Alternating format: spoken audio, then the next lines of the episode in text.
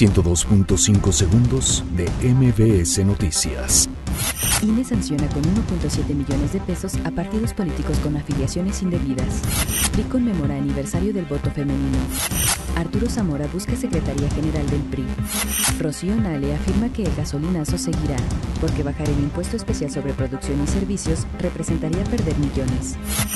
Jesús Seade recomienda a bancada de Morena en el Senado ratificar acuerdo comercial. Gobierno de la Ciudad de México analiza apoyo jurídico y financiero para la alcaldía de Iztapalapa.